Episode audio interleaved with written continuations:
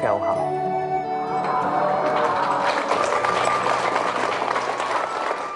啊，早上呢，我们提到我在前年呢教的一个班级，那一位学生，他后来啊成绩有很大的进步，也当班长啊当得很好，所以毕业典礼那一天呢，当我把最后一个礼物送给他。他眼泪啊就掉下来了。那我站在台上呢，心里就想：，我是见过世面的人，所以呢，这个毕业班我也带过，所以应该不会啊，再为伤心掉眼泪，因为我已经期许自己这一生哈，只为啊感动掉眼泪，不再为伤心呐掉眼泪。因为伤心呢，掉眼泪对自己对别人没帮助，所以后来呢，我就说心里就想啊，假如他等一下出校门还在哭啊，我还好好安慰他。后来就整好队伍啊，我就把他们往校门口带，走到一半呢，我就往后呢稍微瞄了一下，看到他还在哭。哦，我就把队伍停下来，走到他面前去。我心里想，用我的左手握住他的手，然后用我的右手啊拍拍他的肩膀，啊，别哭了吧。所以，当我把他的左手握住啊，这个右手这样去啊搭他的肩膀啊，这个孩子呢抓住我的手啊，死命的就说：“谢谢老师，谢谢老师，谢谢老师。”我在那个当下，整个人呢，好像被电到一样。哦，原来男生还会电男生哦。学生这一份至诚啊，哦，让我们很感动。我的那个泪水啊，就在眼眶里绕。但是呢，不能失控，因为还要把队伍啊带出学校去。后来我深呼吸两次，好，然后呢，把队伍啊。带出去啊，然后跟他们道别。当我独自一个人呢走回校园，突然呢有一个很深的感受，说不是我教的这个学生呢，而是这个学生呢给我上了从教以来啊很重要的一课。他告诉我啊，没有学生啊不能教一个。被学校认为行为偏颇的孩子，都可以在短短的几个月当中啊，用我们的爱心呢，可以转变的这么大，所以确实也印证了人之初，性本善，所以要问我们是否有这一份真诚之心。所以透过这个学生给我的感受啊，我就体会到一点当一个人。他的生命当中，让他可以感受到有一个人真正啊爱护他、关怀他，这个孩子啊就不会怎么样变坏，也不可能啊自杀。诸位朋友，现在孩子自杀的比例怎么样？越来越高，这个是结果啊，原因在哪？孩子空虚啊，孩子觉得没有人关怀他了，所以宽转弯误触人。我们提到了，现在孩子飙车啊，与其让警察不断的去追逐、去逮捕啊，不如从根本啊，我们把家庭经营好，整个社会的安定或动荡啊。家庭是基础，是根基，所以我也自诩啊，在一个学校呢教书啊，从此以后就不要换了，好就一直待在那里。我本来开始从教就是这个念头，那为什么呢？因为我只要待在那里不动，比方说我教了二十年，教了三十年。所有的学生一定怎么样？找得到我。那教育一个孩子是不是两年就教得起来？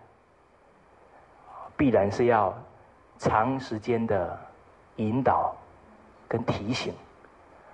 所以只要他在这一两年当中，深刻感觉到说，老师对他的付出啊是不求回馈的，相信呐，他以后人生遇到问题会找谁啊？哎，那绝对啊，他不会走向啊不好的路，更不可能啊自杀，因为只要一个人心中有爱啊，就不会这么绝望。结果教了两年了，人算呢不如天算，因为体会到啊孩子的德行啊是根基，所以我就。希望啊，趁着年轻，赶快深入啊中国圣贤教诲，才啊辞去工作。但是也由于辞去工作啊，才有机会啊到中国大陆去推展中国文化。那也在这个过程呢，跟很多的老师结识，啊，也我把彼此之间对孩子的教育态度跟教育经验啊。可以做互相的切磋，好，啊，所以我们看到孩子有一些不好的行为啊，我们不要只顾着生气，啊，要再从啊原因呢去下手。那当一个人他的存心很恭敬、很谨慎，那他出意外的可能性啊，就怎么样？就下降了，好，好，而这个恭敬心呢，绝对不是在开车的时候才谨慎才恭敬，而是在一切时、一切处啊，去提升呢谨慎恭敬的态度。好，好，所以我自从那一次做了摩的，啊，头发翘起来之后啊，不经一事怎么样？不长一智啊！所以现在要上台以前，都要先怎么样？我本来是很不喜欢照镜子的人，哦，现在呢也学的比较谨慎一点。直虚气，如直影；入虚室，如有人。好，我们呢从这个动作来看，直虚气，比方说啊，端一盘。啊，已经吃完的，啊，吃完菜的盘子，啊，当然在重量上啊，就比较轻。那为什么要好像端的像已经有盛盛着东西的那种态度呢？意思就是说啊，有时候我们拿的东西轻啊，你会比较啊不小心，会比较轻忽，很有可能就打破了，摔破了。啊这个也是要我们多谨慎。好，那很多的高科技产品拿起来都很轻，哦，但是每一个东西啊，可能都要上千、上万都有。哦，所以当我们或者孩子啊，对于这些小动作不够谨慎，很有可能啊，一不小心，一个月的薪水就怎么样？就泡汤了，好，所以这个也是要相当啊注意啊，从这一些小细微之处啊去提醒自己。好，再来入虚室，如有人，意思就是到一个都没有人的地方啊，也要当做啊旁边有人的态度。这个也是提到了，我们中庸提的要有慎独的态度。一个人处事做人的态度，绝对不会因为没有人看到而有所啊疏忽，有所怠慢。这个就很重要。所以这个也是告诉我们了，为人处事啊，要有一贯性。绝对不能啊，说一套做一套。有一个老师啊，刚好他跟学生说啊，不可以随地吐痰。那有一天呢，他看到四下无人，他就想应该是万无什么，他就呢吐了一口痰。突然远方传来声音说：“老师，你怎么可以吐痰？”啊，那个老师马上呢全身起鸡皮疙瘩。无言怎么样？见湘东父老。那有一个班级啊，他的老师很凶，常常啊都骂学生。刚好全校啊安排他做教学演示，就是啊要他讲课啊给全校啊甚至于其他学校来参观的老师看，因为平常啊学生都跟他。骂习惯了，跟他都很有距离，啊，结果呢，平常都是凶巴巴的，啊，突然那一天变得和颜悦色，啊，结果那一堂课上起来啊，后面的人鸡皮疙瘩也都掉一地，我看学生也怎么样，很不舒服，这样做人累不累啊？太累了。哦，所以做人的一贯性呢，一般的人会觉得说这样会不会太累？其实做人一贯呢，会越做越轻松，越做啊越赢得别人对你的尊敬。好，那小孩啊，往往在旁边四下无人的时候，他的声音啊就会特别大。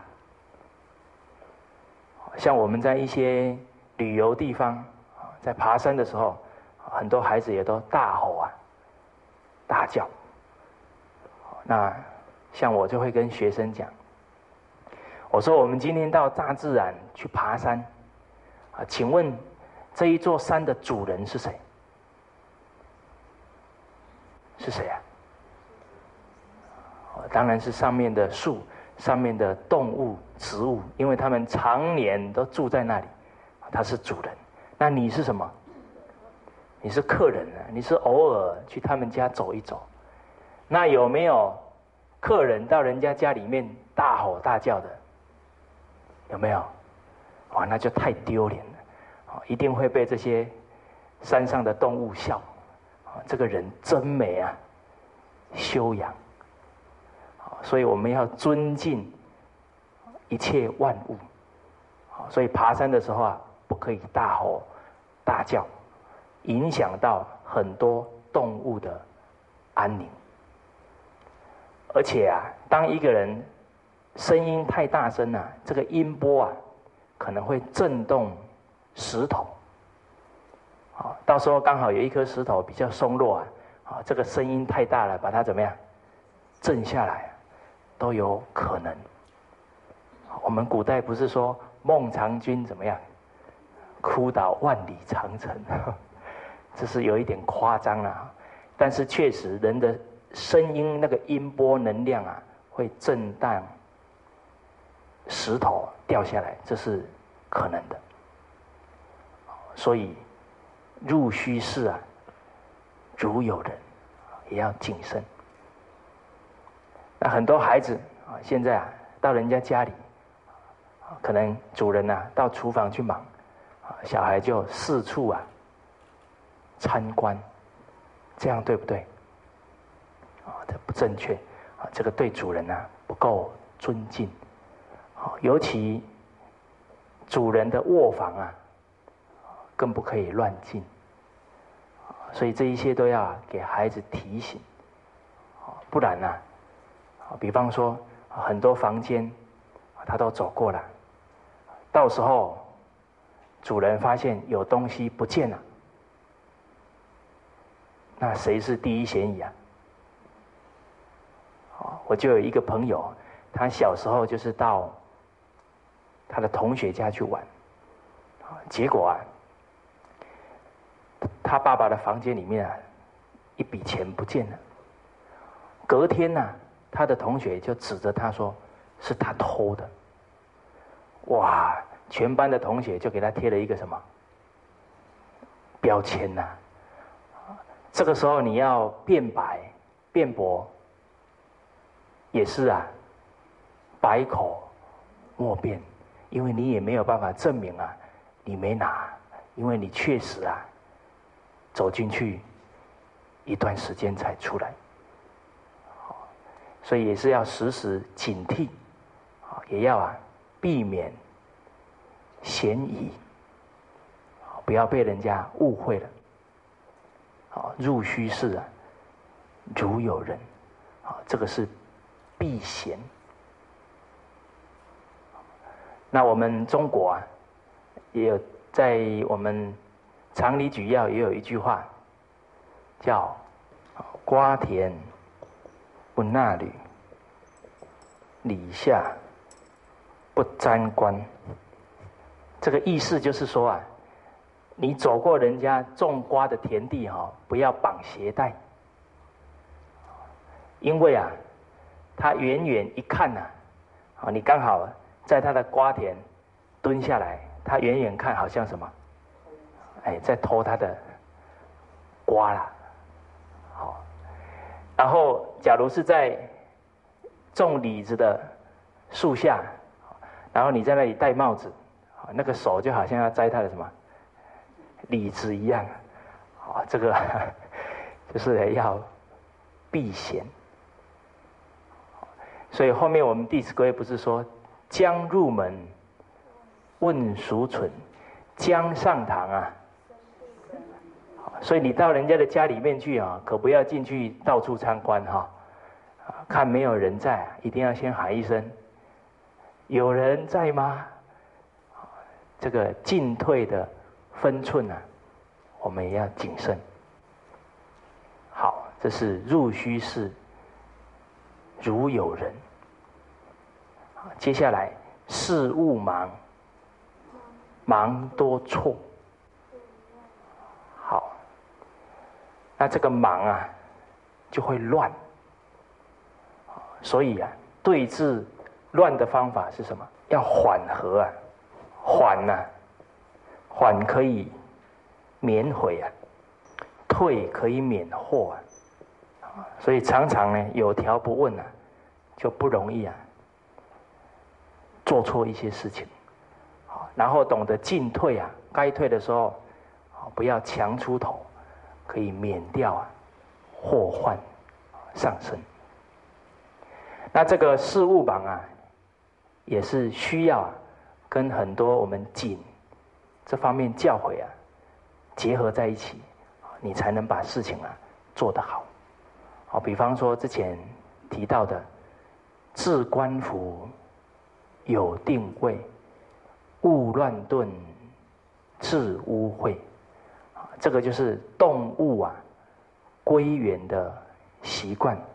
动物归元，物有定位。东西都放在固定的位置，啊，什么时候拿你就不会乱。纵使拿了以后呢，也要再放回原来的位置。啊，举一个例子，比方说我们洗完澡，你是用莲蓬头，洗完之后一定啊，要怎么样？把它调回啊水龙头那个位置，不然呢，可能。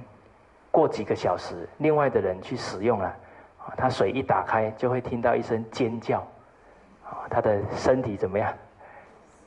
淋湿了。所以很多事啊，我们要慎重、谨慎。好，你要离开的时候啊，要把它检查清楚，才不会造成自己跟别人的困扰。我们说慎始啊，也要什么慎终。所以你用过的东西。都会跟他检查一下有没有回归原来的位位置的，那自己要用跟别人要用啊，才不会啊找不到。那当我们要离开家，比方说一出去啊，要一个礼拜再回来，这个时候啊，就要把家里面的瓦斯啊、电源呐，都要把它检查一遍，不然假如。这个水龙头没有关好，哦，那再回来的时候不知流掉啊多少，浪费多少水源。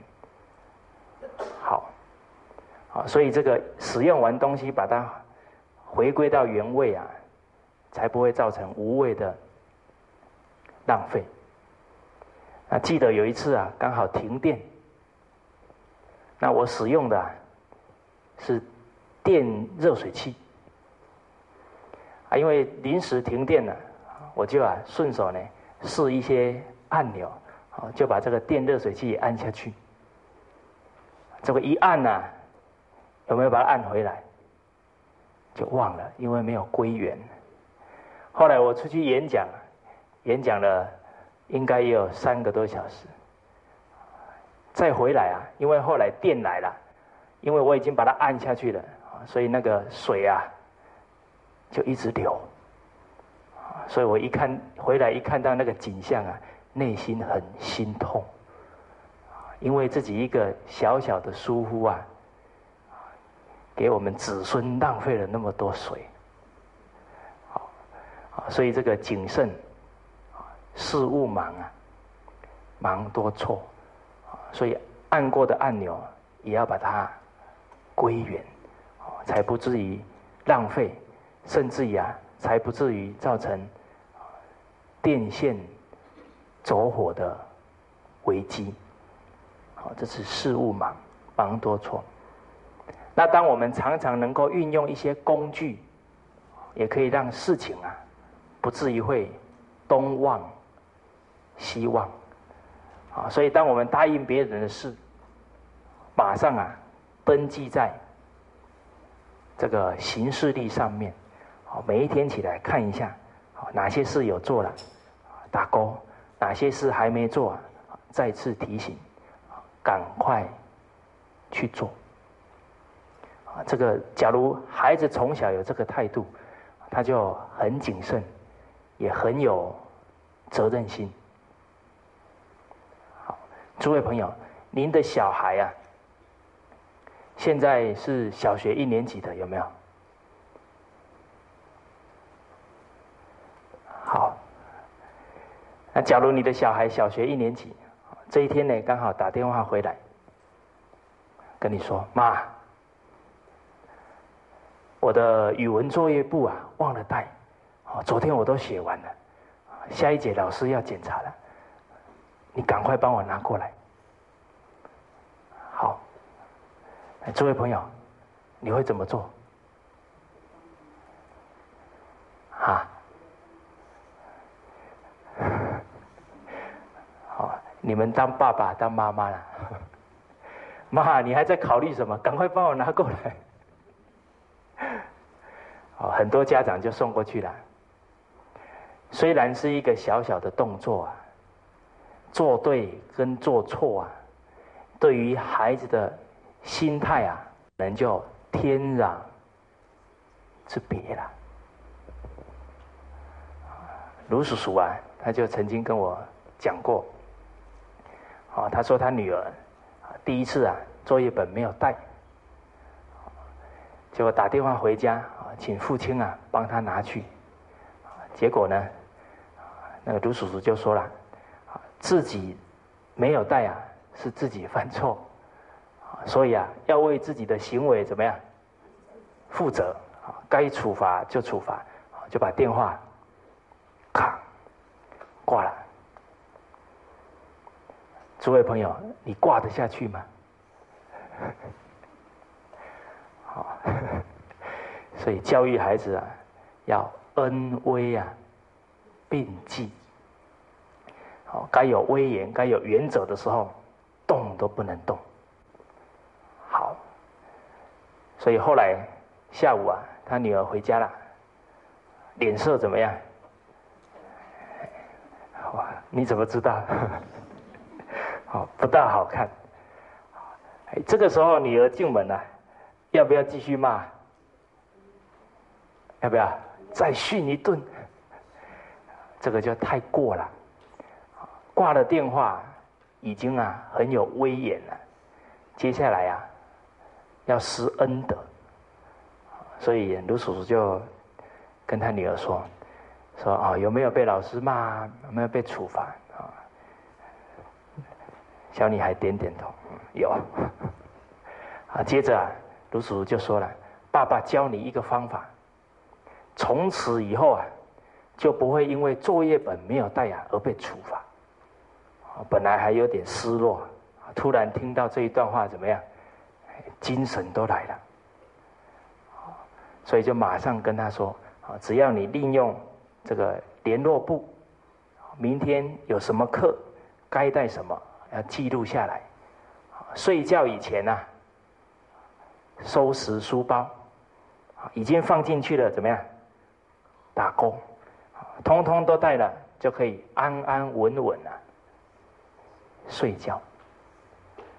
所以，当孩子犯错啊，往往也是教育他很好的时机点。你假如只是发脾气啊，那这个机会就丧失掉了。所以，让孩子从小就懂得用这个记事簿，常常去提醒自己，哪一些东西应该带，他就不容易啊，东望西望啊。临时要出去的时候啊，还在那里找东西，哦，那可就啊，很多事会搞砸了。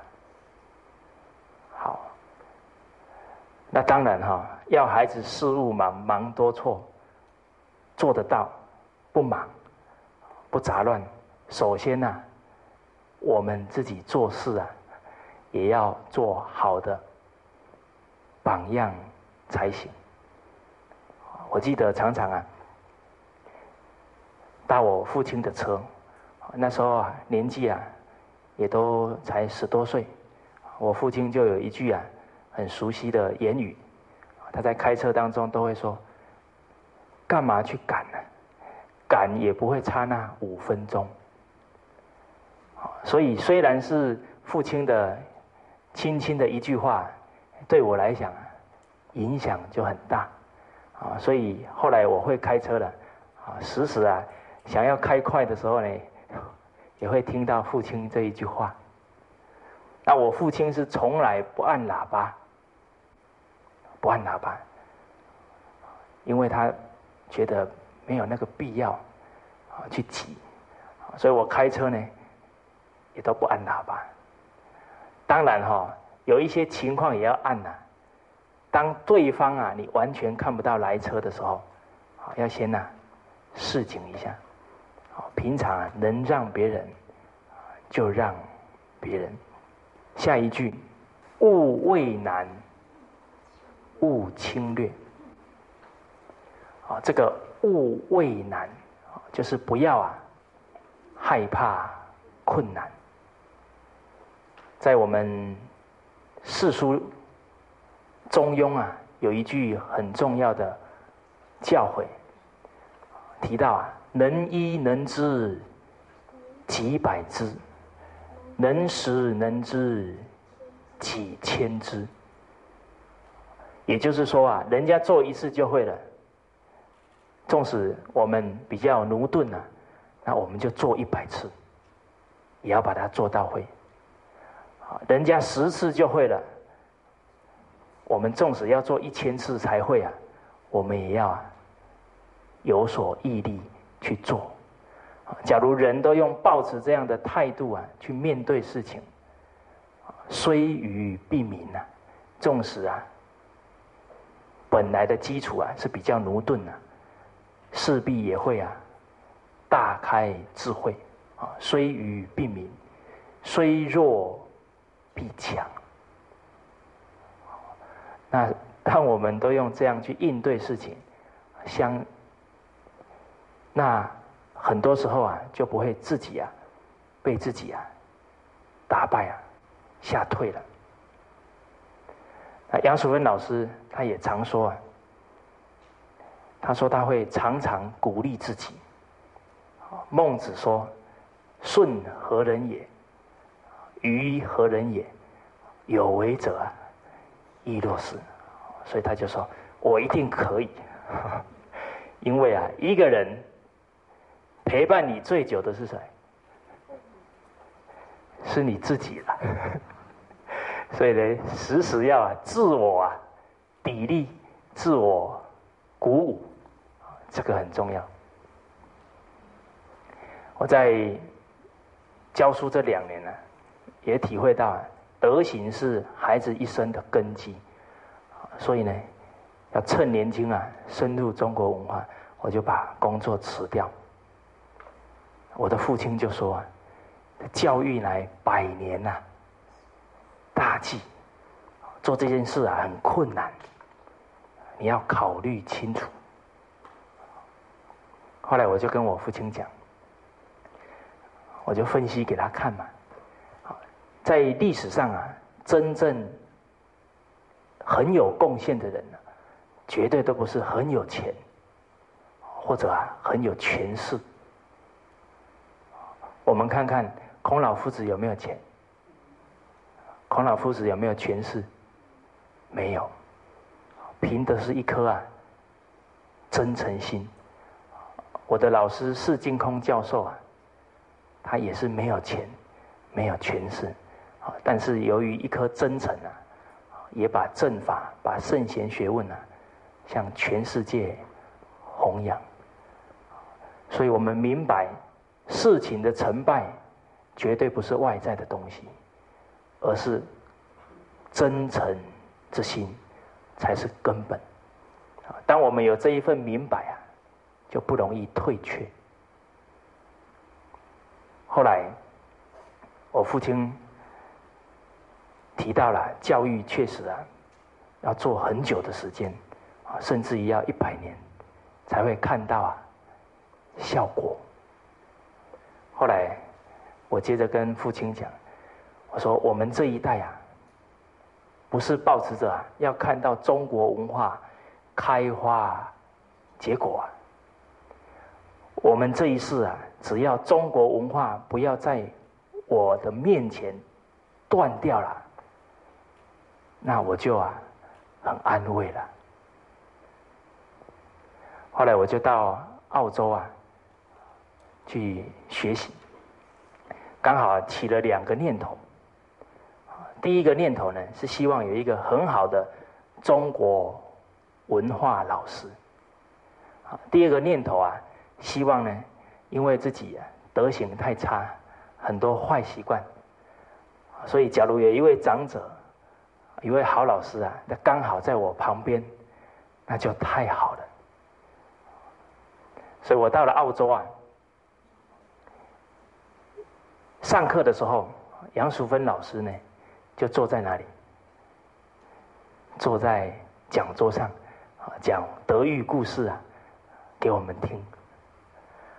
然后啊，卢叔叔呢，就坐在我的旁边啊，连空一个位置啊都没有。所以诸位朋友，你所赶来的境界，赶来的人际关系啊。真正的根本在哪？在你的心呐。所以心是能感，境界呢是所感。假如我们的心有很多对对立，有很多纷争呐，那我们的人际关系就会怎么样？冲突不断呐。但我们的心中，啊，假如是念念呐，希望能有所奉献。自然啊，就会赶来很多人啊，对你的帮助。所以不要怕困难，啊，只要你有这份真诚的心啊，助力就会接踵而至。所以后来在前年的九月啊，杨老师呢带着我到海口去，结果去了一个礼拜啊。我们去了山东曲阜，因为推展中国文化，我们一定啊要先礼拜孔夫子，因为孔夫子是中国文化贡献最大的圣人。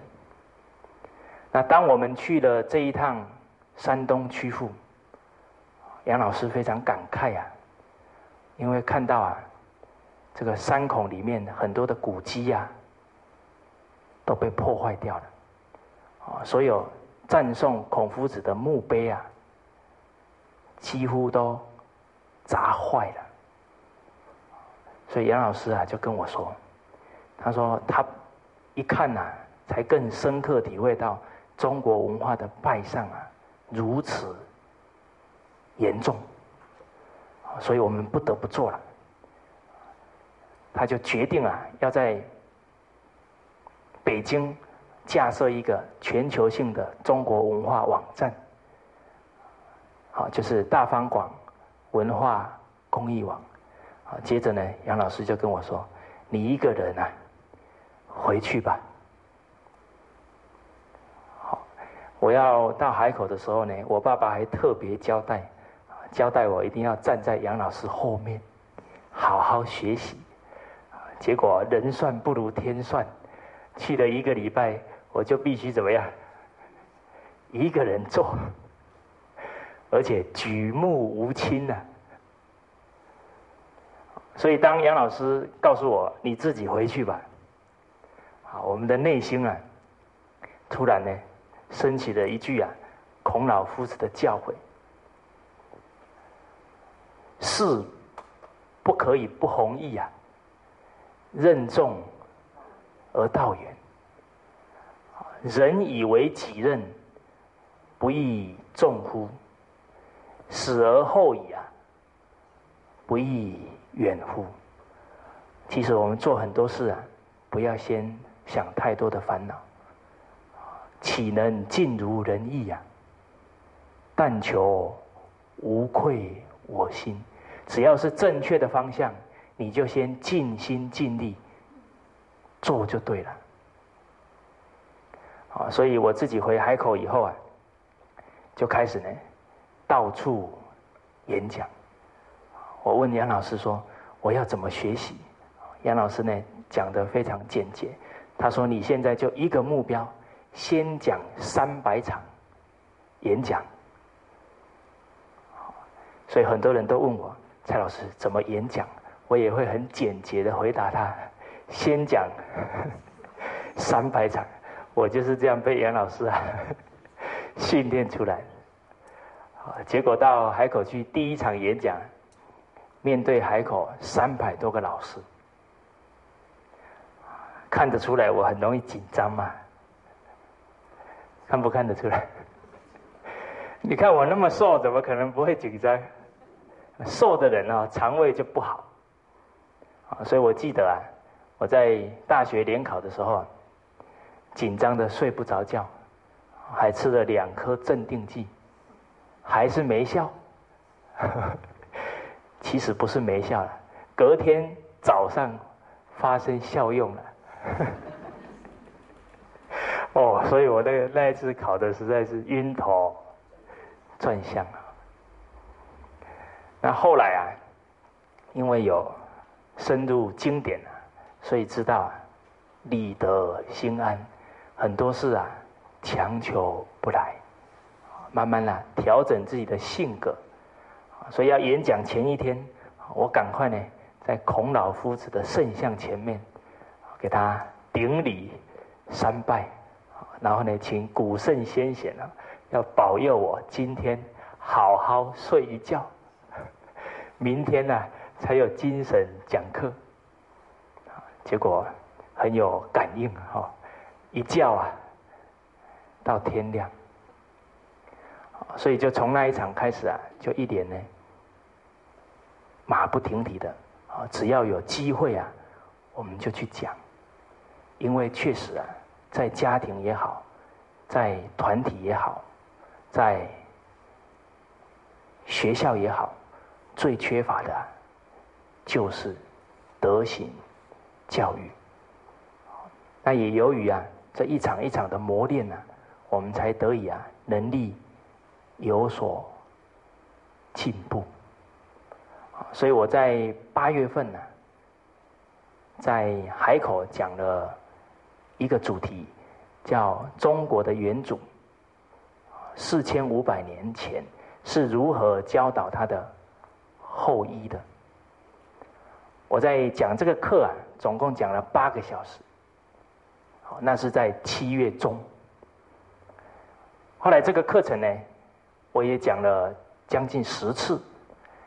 讲到十一月中的时候，到了香港啊去录影，啊，结果同一个主题啊，第一次是八个小时，三个多月以后讲啊，四十个小时。整整几倍啊？五倍啊！所以人有很大的潜能呐，只在你要愿意啊，接受锻炼，接受磨练。我去年前年第一场讲课是十月十一号，去年呢在海口又办了五天的课程啊，是七月十三号。好有几位朋友啊，是整整刚好快一年的时间没看到我，所以当我在讲课当中看到他们很熟悉的面孔，我就请他们说一下，我第一次演讲啊，跟一年后啊有没有差？结果那个老师马上就说差好多，他都不会保留一下。哦，所以我们人确确实实有很大的潜力啊，不要担心。而且，当你真正把这个决心、愿心呐发出来，很多的助力啊，自然而然就来。所以我在海口在找地方啊，当我们的教学中心，第一次。到了一个汕头的汕头人的家里面去，是一位女士。我跟她聊了两个小时。汕头人呢，很强调孝道，所以他一听我们是要弘扬中国文化，内心很欢喜，所以马上啊答应呢，场地就要免费给我们用。所以那一天晚上啊，我在回家的路上呢，眼泪都怎么样？都流下来。确实啊，我们要信真理呀。啊，天道无亲呐，常与善人。所以我一个人在那里，也从来没有去接触过当地很多官员，通通都是啊，当地的很多朋友啊一起。帮忙的，所以啊，当我们有一颗真诚的心呐，就能够去唤醒每一个人的真心。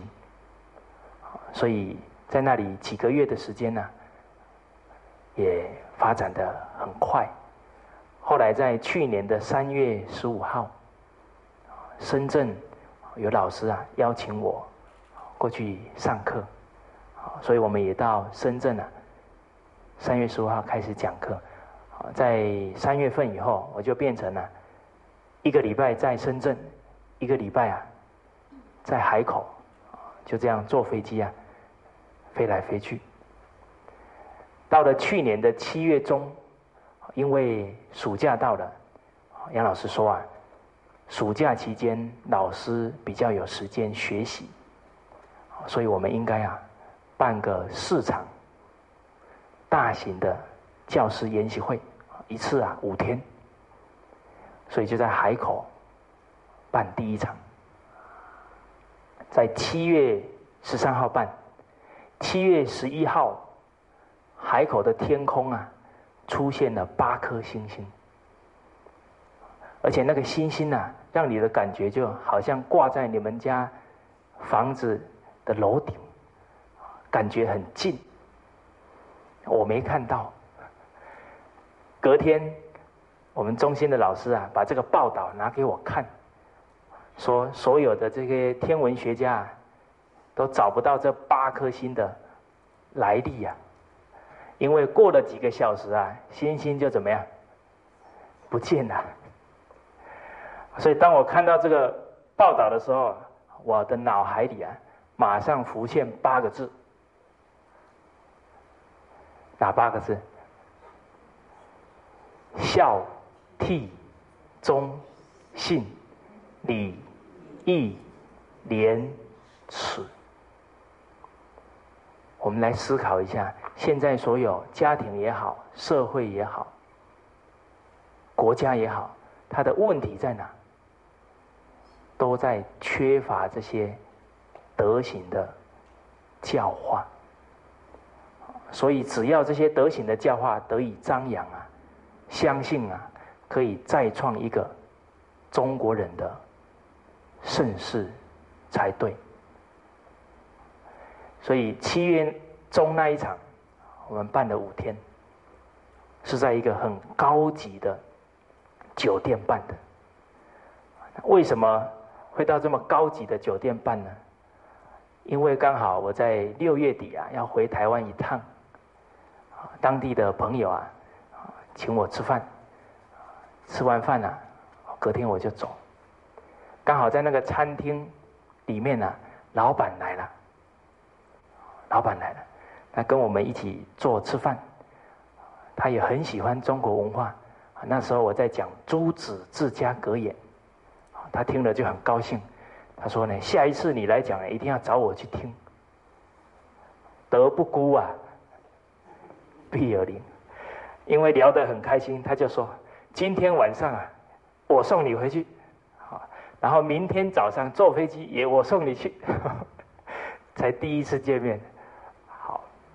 就是在回家的路途上，这个企业家他就说：“他说蔡老师，孔老夫子以前讲课啊，就是因为有一个子贡很有钱的弟子，他才能够啊讲学这么样啊，无后顾之忧。”他讲这句话是什么意思？我们听了也很感动啊。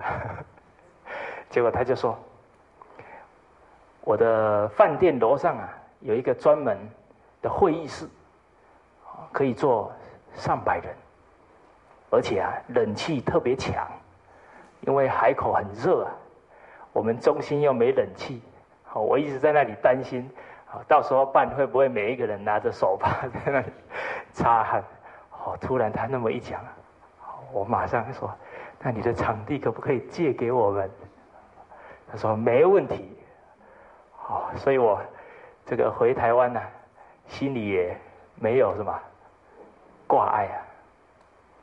啊，后来回去，七月十三号到十七号办完了，办完以后我们要去付钱，好，结果小姐就说了，钱通通都付光了。不用付了，我们吓一跳啊！啊，吃了白吃白喝五天，怎么都不用钱？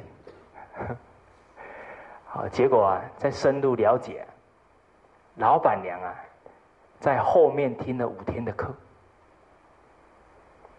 在听的过程啊，这个老板娘内心啊很感动。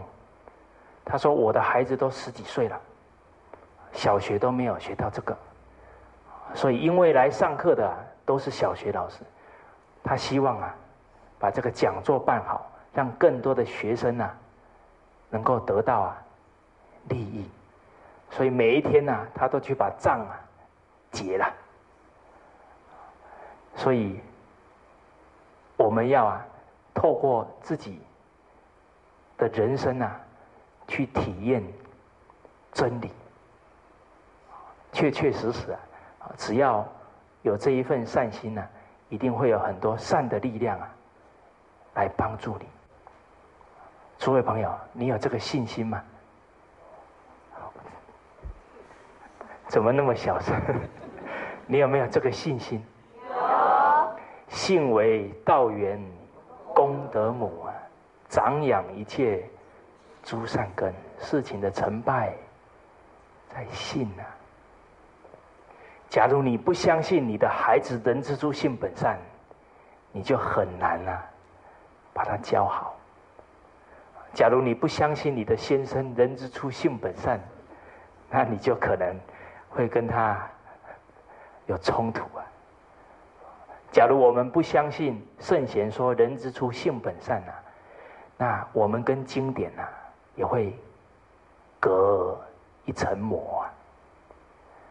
所以信很重要。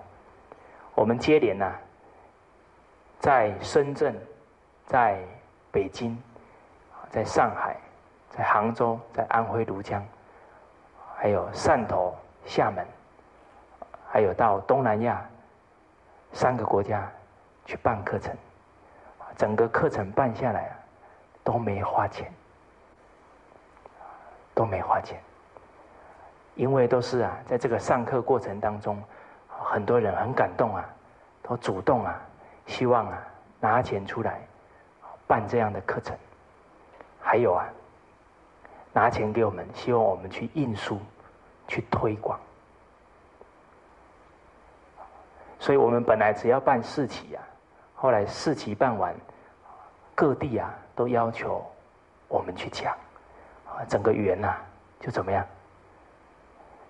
打开来了，所以当你有这一份心要做，你不要操心，我们就好好提升自己的能力，慢慢啊，缘分就会自然而然的去安排，而且安排的事哈，绝对不会让你啊做不来。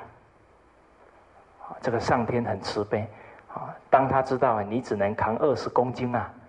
他就会让你扛二十公斤，但是你要每天练体力才行哈。等你可以五十公斤的哈，他就给你五十公斤，不会把你压死。你看我这么瘦小，没被压死。可是我回过头来一看呐，还真是如此。第一年没有让我当班主任，因为经验尚浅，所以带了四个年级的科任。第二年呢？也带了，就带了一个六年级毕业班，程度又难了一点。后来又带了全校的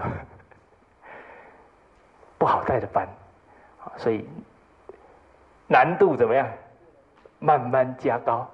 哎，后来带过了这一班以后啊，就调到海口去了，也让我慢慢磨练。所以啊，诸位只要有心啊，不要操心。上天呢，自有安排。好，那这一节课呢，先上到这边，谢谢大家。